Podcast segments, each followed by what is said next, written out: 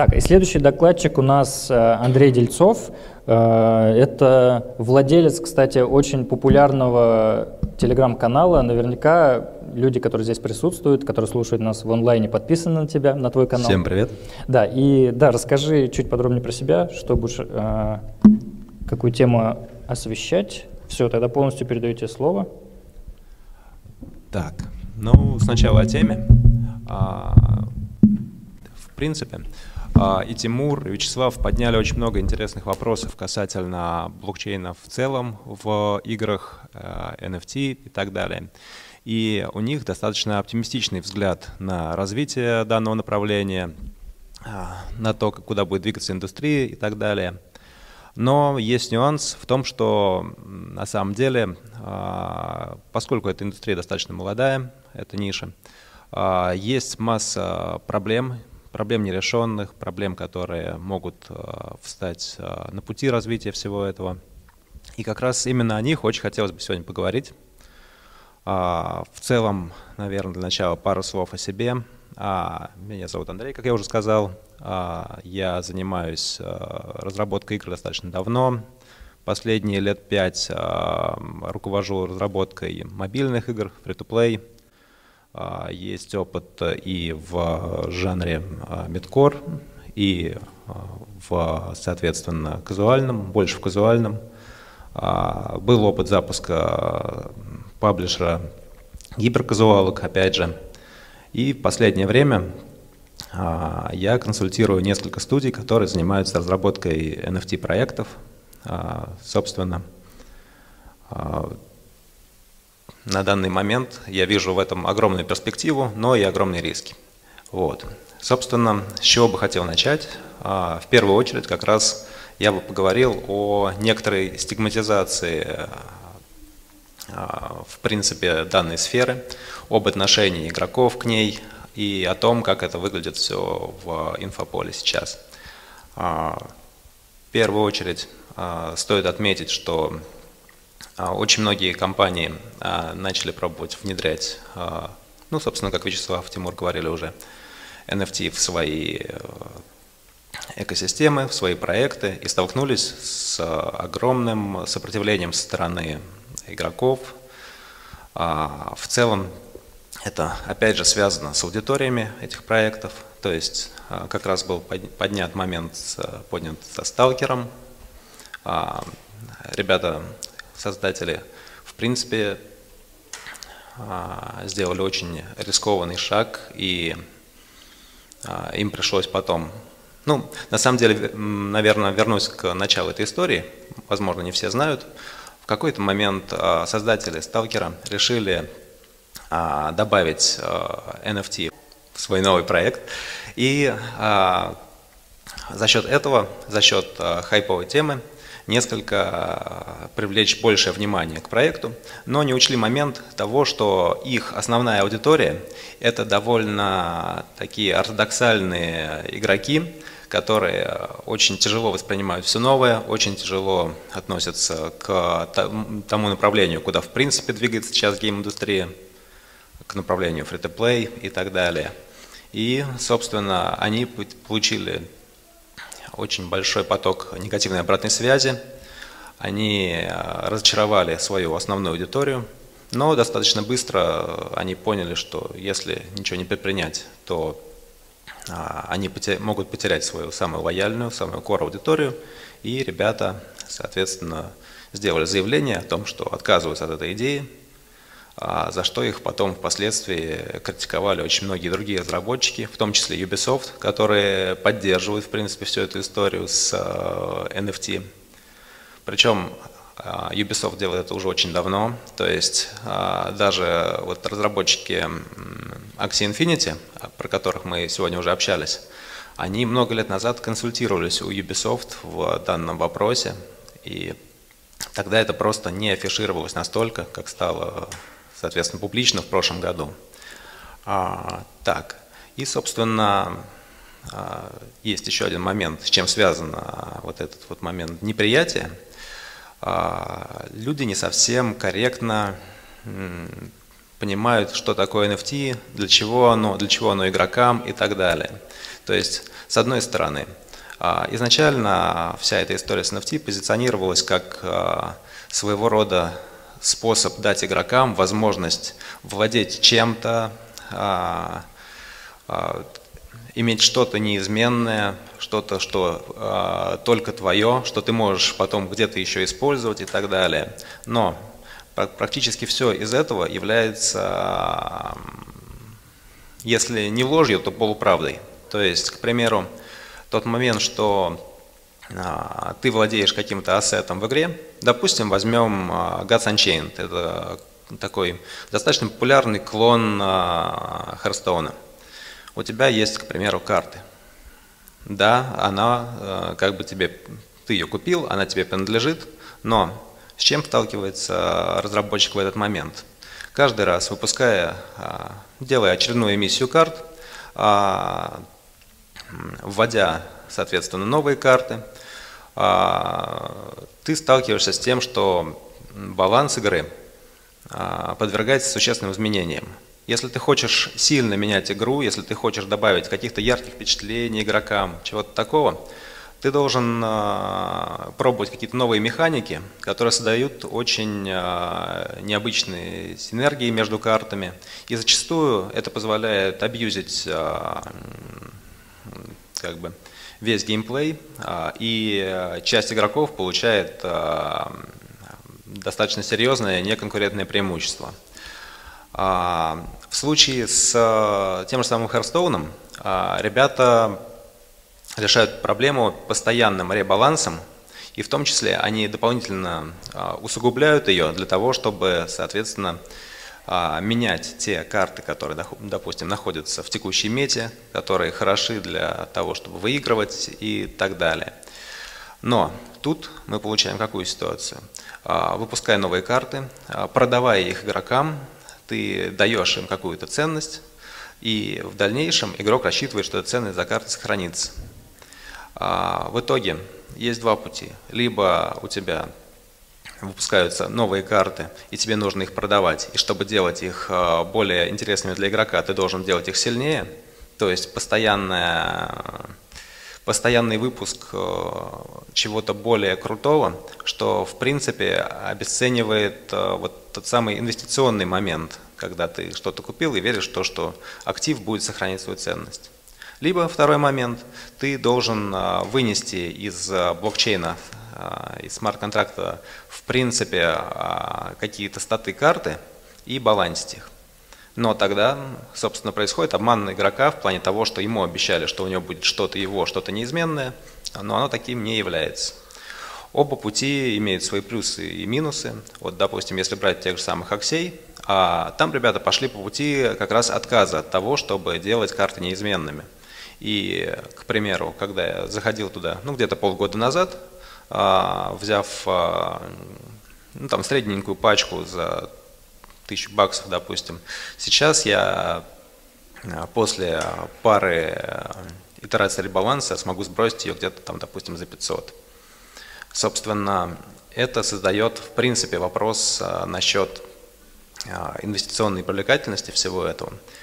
Опять же, это все решаемо за счет э, очень четкого выстраивания баланса экономики, но на данный момент а, сейчас есть э, нехватка, во-первых, сильных кадров в этой индустрии. Многие проекты делаются энтузиастами, и за счет этого а, экономика, да и в принципе а, весь баланс игры делается скорее так, э, ну, если можно выразиться, на кончиках пальцев, когда люди делают то, как они это видят, и зачастую они не знают того, как это отработает, тем более в долгостроке.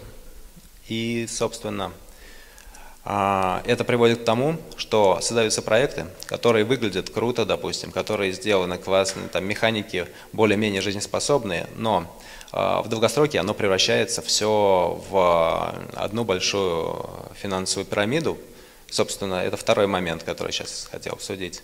И за счет этого а, вызывается негативный облик у всей индустрии криптоигр в целом.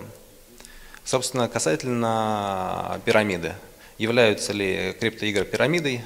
А, на данный момент да. А, есть история с тем, что есть вот как раз, как Вячеслав сказал, лояльная аудитория, которая готова платить за то, что ей нравится играть, то, что мы создаем дополнительную ценность и так далее. Но а, фундаментально экономика строится сейчас больше на привлечении новых игроков. То есть а, достаточно посмотреть на тех же самых Аксей, да и в принципе на многие другие проекты, которые а, в последнее время были достаточно популярны на слуху. А, ну, к примеру, какие-нибудь там Plants vs. Undead или а, вот опять же вот эта ферма, о которой уже говорили ребята. А, они все изначально а, выпускают свои токены. На старте эти токены достаточно высоко котируются, соответственно, идет приток новых игроков, идет рост. В фазе роста, опять же, экономика чувствует себя прекрасно, экономика крепнет, игра развивается. Но есть нюанс с тем, что достаточно сложно поддерживать рост а, в таких играх а, долгое количество времени. Отчасти это, конечно, связано с техническими проблемами, о которых мы поговорим чуть позже. Но в целом а, ситуация сейчас такова, что я пока не встречал ни одного проекта, который имел бы стабильный рост и мог бы его поддерживать на долгом промежутке времени. Вот. Касательно технического момента, который я упомянул, это по большей части речь про порог вхождения. То есть сейчас, допустим, если вы хотите поиграть в тех же самых Аксей, а, по крайней мере, как это было вот некоторое время назад, вам нужно, помимо того, чтобы найти их, скачать с сайта, соответственно, АПК-шку или там приложение для PC, там а, вам нужно поставить а, себе, соответственно, кошелек, тот же самый MetaMask, купить валюту, перевести, заплатить комиссию и так далее. Ребята пытаются сейчас решить это все за счет того, что а, вот сделали функционал аренды, что сделают пачку бесплатных персонажей, но фундаментально пока вопрос не решен. То есть а, криптоигры не готовы к тому, чтобы привлекать широкую аудиторию на данный момент. Да, возможно, через там, а, месяцы или даже годы а инфраструктура разовьется настолько, что можно будет легко поставить себе приложение и сразу начать играть, а, постепенно вовлекаясь и, возможно, начиная инвестировать или нет, в зависимости от твоих целей. А, но тут возникает второй момент. Большинство аудитории на мобайле приходит в игры из сторов, то есть App Store, Play Market, а на данный момент обе платформы резко негативно относятся к подобного рода проектам. И оно понятно как бы. А, оба стора живут в принципе на комиссии, и а, добавление любого вторичного рынка а, очень резко бьет по их доходам, что, собственно, ну, снимает, снижает их финансовую привлекательность. И поэтому ожидать того, что Play Market и App Store будут с распостертыми объятиями встречать новые проекты, как бы не стоит. Следовательно, тут возникает вопрос, а что с этим всем можно сделать? А, ну, в первую очередь, а, решением было бы как раз создание какой-то площадки, которая позволила бы у себя разместить проекты, соответственно, которая позволила бы а, легко аудитории находить их и э, играть в них. А, собственно, если на андроиде это достаточно простая ситуация, и поднять там свою площадку может каждый, это в принципе, отлично демонстрируется на китайском рынке, где а, с запретом Google Play появилась прям уйма разных сторов, каждый из которых размещает проекты так, как считает нужным, и, принципе, все это может существовать и проверено временем. Тут у нас возникает момент, конечно, с App Store, который не позволяет пока что никак дистрибьютить на свои, ну, ту проблему с Apple, который не позволяет а, дистрибьютить на свои устройства, в принципе, никаким, никаким образом приложение, кроме через App Store. И вряд ли эта ситуация поменяется. То есть сейчас, да, происходят некоторые подвижки после многолетних проблем с App Store из серии того, что некоторые страны задались вопросом по поводу монополизации платежки, по поводу того, что ребята получают сверхдоход с этого. И, возможно, будут происходить какие-то подвижки со временем, но, опять же, этот процесс затянется, и затянется он, я думаю, на годы. Вот. И опять же, есть еще один момент, в котором Store мог быть очень полезен, это история с верификацией тех проектов, которые попадают на площадку. То есть сейчас а, все проекты, которые выпускаются в а, сфере NFT игр, они в принципе никак не модерируются, кроме как, пожалуй, выхода на биржу. Но это отдельная история, и э, в большинстве своем а, на биржу выходят уже достаточно зрелые проекты. А до этого на этапе пресейла, на этапе ранней разработки проекты э, никем не контролируются, никак не отслеживаются, не верифицируются и так далее. Возможно, решением стало бы как раз а, создание какой-то комиссии на уровне вот этого стора, которая, а, к примеру, заключала бы договор с разработчиками, которая как-то контролировала, выводя их в юридическое поле. Это позволило бы а, каким-то образом нарастить доверие к этой сфере в целом и, соответственно, а, позволило бы NFT-играм развиваться больше в сторону широкой аудитории. Вот. В целом, из таких каких-то еще серьезных проблем, особенно юридического характера, это правовая история, о, которых, о которой ребята уже тоже говорили, о том, что не все страны хорошо относятся в принципе к блокчейну, к NFT, ко всей криптотематике. И э, зачастую, создавая подобные проекты, разработчик может в какой-то момент столкнуться с тем, что он в принципе не сможет э, вывести деньги, что он окажется нарушающим законодательство своей страны, резидентом которой он является. И данная проблема пока тоже не решена и решаться будет очень долгое время, и не факт, что будет решена в положительном ключе.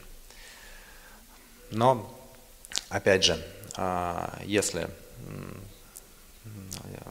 если интересует чисто мое мнение, это все не является поводом для того, чтобы отказываться от а, попыток разработать игры, от попыток а, заработать на них, потому что, в принципе, все высокодоходные ниши, они высокорискованные а это именно такая ниша. А, там сейчас вращаются очень серьезные деньги. Они связаны отчасти с тем, что в принципе а, криптофинансы зачастую оказывались у людей, которые были не готовы к этому. Ну, то есть многие люди, которые вошли а, в тот же самый биткоин или этериум на ранних этапах, резко умножили свое состояние. Они хотят повторять это, они хотят делать это снова, они готовы рисковать. А, эти деньги сравнительно быстро и легко у них оказались, поэтому люди достаточно легко увлекаются в подобные истории. И плюс мы видим а, момент с тем, что те же самые вот как раз NFT-арты, которые в принципе обладают достаточно сомнительной ценностью, а, были наделены ценностью именно за счет тех людей, которые а, готовы были инвестировать, готовы были рисковать своими деньгами, чтобы их приумножить, и последующими людьми, которые пришли и а, повторили эту операцию. И опять же, до тех пор, пока есть а, люди, которые готовы инвестировать в это все, сфера будет развиваться. Тут мы приходим к еще одной проблеме, это зависимость криптоигр от внешних факторов таких как, допустим, тот же самый курс а, криптовалют. То есть сейчас, когда мы видим некоторое охлаждение на рынке, а, просадку, а, можно взять и посмотреть, к примеру, на активность в маркетплейсах. То есть тот же самый Marketplace Axie Infinity позволяет вам смотреть, сколько операций совершается. Прям в данную, в данную секунду, в данный момент и так далее. И а, если сравнивать а, положение сейчас и то, что было ну, где-то в сентябре прошлого года, а, падение составляет, по-моему, 5 или 7 раз. Опять же, если кто-то из вас будет разрабатывать проекты и будет думать о том, на что смотреть, рекомендую смотреть в первую очередь на активность на маркетплейсах. То есть это один из самых таких явных показателей жизнеспособности проекта. Вот. Собственно, касательно проектов, а, в целом, а, наверное, это отдельная тема для разговора о том, что делать сейчас, как делать и так далее. А, не буду погружаться в этот момент в рамках данного монолога. А если кто-то хочет это дело обсудить, подходите, потом после конференции можем, соответственно, прикинуть моменты. Вот. А в целом, а, касательно остальной проблематики, все остальные моменты скорее уже вторичны, и вот решение данных проблем, оно позволит понять, будет ли двигаться эта индустрия вперед, или же будет находиться в каком-то ну, своего рода боковике, поскольку совсем а, она уже не схлопнется, потому что достаточно большие объемы финансов привлечены, достаточно большие объемы заинтересованных разработчиков есть. Те же самые ребята из Ubisoft будут пробовать развивать эту тему. Потому что, в принципе, а, для разработчика, а, кто-то как раз задавал вопрос, а, в чем польза для разработчика. Польза для разработчика в первую очередь в том, что данная история позволяет привлекать очень большие объемы финансирования, несопоставимые с тем, что мы видим сейчас, к примеру, во фри-то-плее, в каком-то таком медианном значении.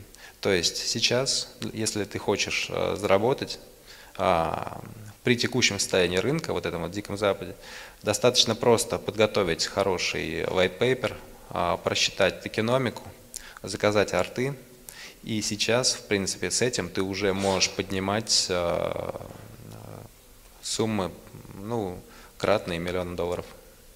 Вот. И это еще одна история, почему этот рынок сейчас полон э, разработчиков совершенно недобросовестных, которые видят цель только в том, чтобы зайти, выпустить, соответственно, свой пресейл, поднять на нем определенные деньги и выйти. Вот. А, собственно, касательно того, какие игроки в данной, а, ну, архетип игроков, как раз то, что Вячеслав уже упоминал.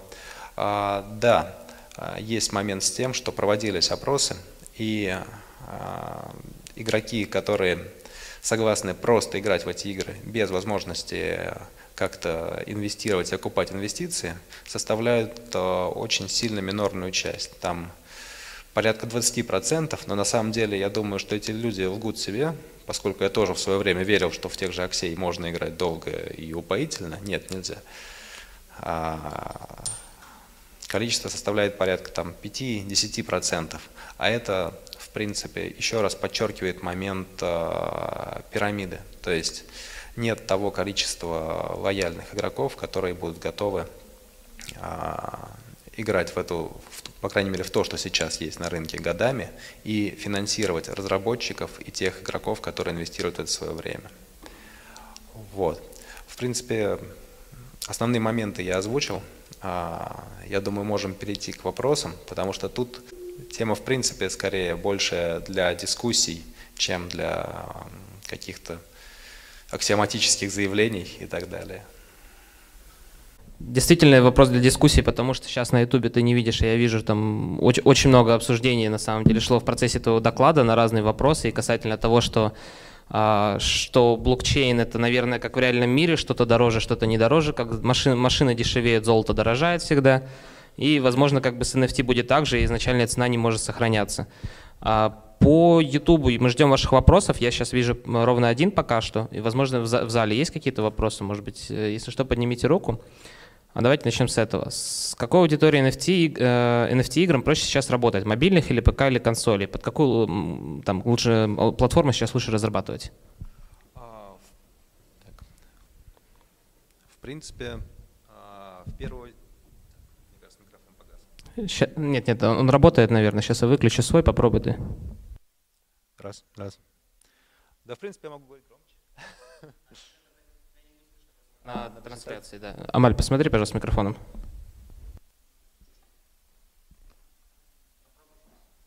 Раз, раз. Да, супер, микрофон вернулся. Так, а, касательно аудитории. А, тут, в принципе, а, я бы скорее ориентировался даже не на текущее состояние, а на будущее, на то, куда двигается в принципе индустрия. И мобильная аудитория всегда сейчас несопоставимо больше, чем аудитория PC, консоли и так далее. А, это во многом связано с тем, что а, игроки в принципе могут играть а, в транспорте, могут играть в процессе убивания времени, находясь где-то, и это позволяет а, сильно увеличить а, базу игроков. То есть, если сейчас на самом деле а, очень большой объем аудитории NFT проектов это какие-то более такие хардкорные пользователи, то если целиться в будущее и если верить в то, что это будет развиваться, а если не верить, то зачем вообще туда заходить, то я бы рекомендовал идти больше в mobile. Но опять же, с другой стороны, если вы разрабатываете на Unity, для вас этот вопрос практически э, нивелируется, потому что портирование между э, платформами достаточно, достаточно простой процесс относительно, в принципе, самой разработки игры. Хорошо, следующий вопрос. А, как, на ваш взгляд, лучше всего было бы оправдать доверие игроков? Что им дать в NFT-проекте? А, вопрос очень хороший. А, в принципе, по поводу оправдания доверия, во-первых, изначально важно правильно сформировать коммуникацию с игроками. То есть на самом раннем этапе важно дать понять что из себя представляет команда, а, показать, как происходит разработка, показать, соответственно, серьезность намерений. А, во многом это достигается за счет того, чтобы найти серьезных партнеров, ну, собственно, как сейчас происходит.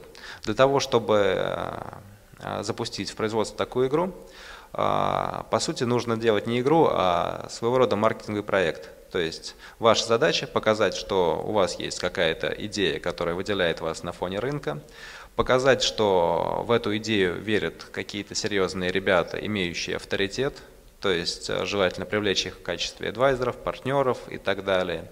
Добавить это все дело на лендинг, написать э, white paper, где будет описан концепт хорошей какой-то игры с очень серьезно проработанной токеномикой, которая будет э, хотя бы в теории решать проблему гиперинфляции, которая будет разгоняться, где будет продумано то, как вы будете сжигать токены, и дальше проводить маркетинговую кампанию на увеличение аудитории. А, собственно, а, кроме как а, привлечения каких-то авторитетных,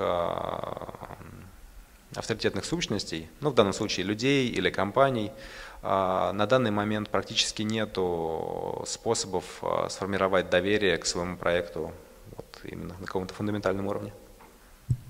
А, тут вот еще вопрос появился, который мне тоже хотел задать. Андрей, а вот как э, ты говорил, что сейчас достаточно сделать light paper и там э, всю документацию, и уже на этом можно привлечь деньги, да? А как, собственно, отсеять скам-проекты, как квалифицировать э, вот, со стороны пользователя вообще адекват, неадекват, какие рекомендации тут могут быть? Вопрос еще лучше. Скажу сразу, я не знаю. Хорошо. А... Э, давай я приведу один пример. Вот как раз а, в чате как-то мы обсуждали проекты, которые выглядят интересно. Есть проект а, Chambi. Я скидывал. У них очень классно отрисованный милый арт, у них а, проработанный достаточно white paper, но до пресейла о ребятах было неизвестно вообще ничего. Они не размещали ни своих лиц, э, ни каких-то моментов, э, связанных с тем, с кем они э, вместе работают и так далее. Но, опять же, им это не помешало привлечь, сейчас точно не назову сумму, но если в рублях, наверное, порядка 200-300 миллионов просто на пресейле, имея только арт и white paper. Более того, я сам был готов туда войти, более того, не будучи уверенным, является это скамом или нет, просто потому что я понимал, что, а, скорее всего, на первой итерации, там, за первую неделю на автомаркете эти цены вырастут еще больше. И а, а, пробовал участвовать в попадании в whitelist, но, собственно, для этого требовалось очень, как уже ребята рассказывали, усиленно участвовать в обсуждении Дискорде и так далее. А, собственно, в whitelist я не попал, туда попало 4000 кошельков вот, желающих. И, собственно, эти люди все выкупили где-то за там, 5-7 минут. А, собственно, возвращаясь к вопросу, а, на данный момент я не знаю ни одного стопроцентного способа понять, будет ли данный проект скамом или нет. Более того, а, мы сейчас обсуждаем а, вариант с а, явным скамом, когда ребята просто, допустим, забирают деньги и исчезают. Ну, мы много раз видели подобные истории. Вот. Есть еще момент с таким неформальным скамом, когда ребята все равно продолжают разработку, но инвестируют туда достаточно малую часть от денег, которые они получили, и а, разработка просто затухает сама с собой. А они продолжают периодически делать какие-то небольшие распродажи, чтобы это дело еще и финансово оправдать. А, при этом они обычно переключаются на новый проект, чтобы снова привлечь а, достаточно большую достаточно объем, большие объемы финансирования и, соответственно, дальше разрастаться финансово. Вот. И такой момент, он не будет афишироваться, вам никто не скажет, что проект закрывается. Нет, там будут работать комьюнити-менеджеры, они будут отвечать на ваши вопросы. А, они будут э, всегда говорить, почему именно там долго происходят апдейты и так далее. Но при этом а, инвестиционно а, ваши активы в этой игре будут падать. Потому что если, как я уже говорил, не привлекать в больших объемах новых пользователей, то, соответственно, игра будет проседать и ваши активы будут проседать. Вот. Так что нет, я не знаю, Тимур. Так, с вопроса из зала. А, спасибо за интересный доклад. А, у меня такой вопрос. Сказали то, что не хватает квалифицированных специалистов, да, чтобы сейчас сделать какие-то сбалансированные такие достаточно системы. А, вопрос, наверное, в том, Какие, то есть хотел бы услышать ваше мнение и какие предпосылки вообще, как так получилось, то, что такими высокодоходными финансовыми системами управляют э, специалисты из геймдева, которые, по сути дела, не являются этими специалистами? А, хороший вопрос. А, соответственно, тут скорее история, как это все получилось и как мы к этому приходим. А, очень многие перспективные ниши изначально являются такой истории для энтузиастов скорее. То есть а, первые вот эти люди, первопроходцы в них, они обычно не обладают компетенциями глубокими в множестве вещей, которые потребуются для того, чтобы это дело развивать в дальнейшем, но у них есть главное, у них есть мотивация и какие-то базовые э, понимания в тех технологиях, на стыке которых, э, собственно, происходит создание вот этого вот нового продукта. И в данной ситуации а, так и происходило. То есть а, первые студии, которые, соответственно, выпускали э, криптопроекты, они создавались людьми, которые, а, в принципе, интересуются играми, которые интересуются в какой-то степени а, вот этим моментом с криптоэкономикой, но на очень поверхностном уровне. Ну, то есть, если сравнивать, а, к примеру, профессиональных экономистов, которые сейчас, допустим, где-то в финансовом секторе, и тех людей, которые занимаются а, криптоинструментами, особенно занимались ими вот последние годы, это совершенно разные уровни компетенции, и совершенно разные уровни, в принципе, насмотренности на ситуации в рынке, на тренды и так далее.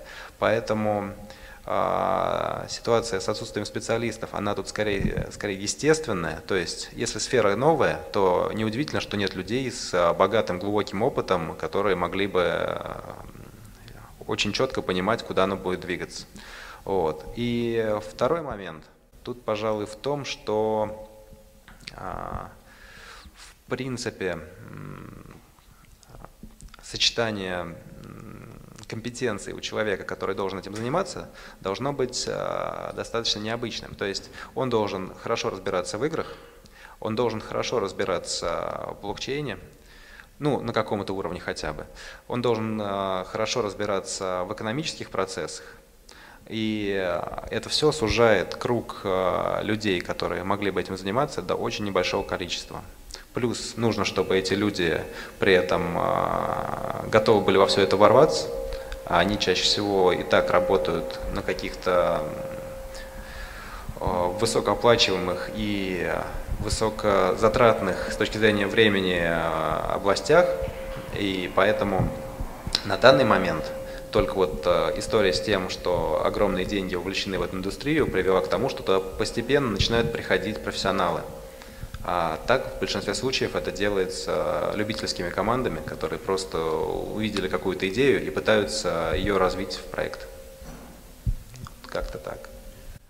А, а почему, допустим, произошел такой симбиоз именно с геймдевом? Почему play to earn, а, допустим, не play to, там, точнее, walk to earn, допустим, как э, бывает в кроссовке встраивают те же самые NFT и так далее?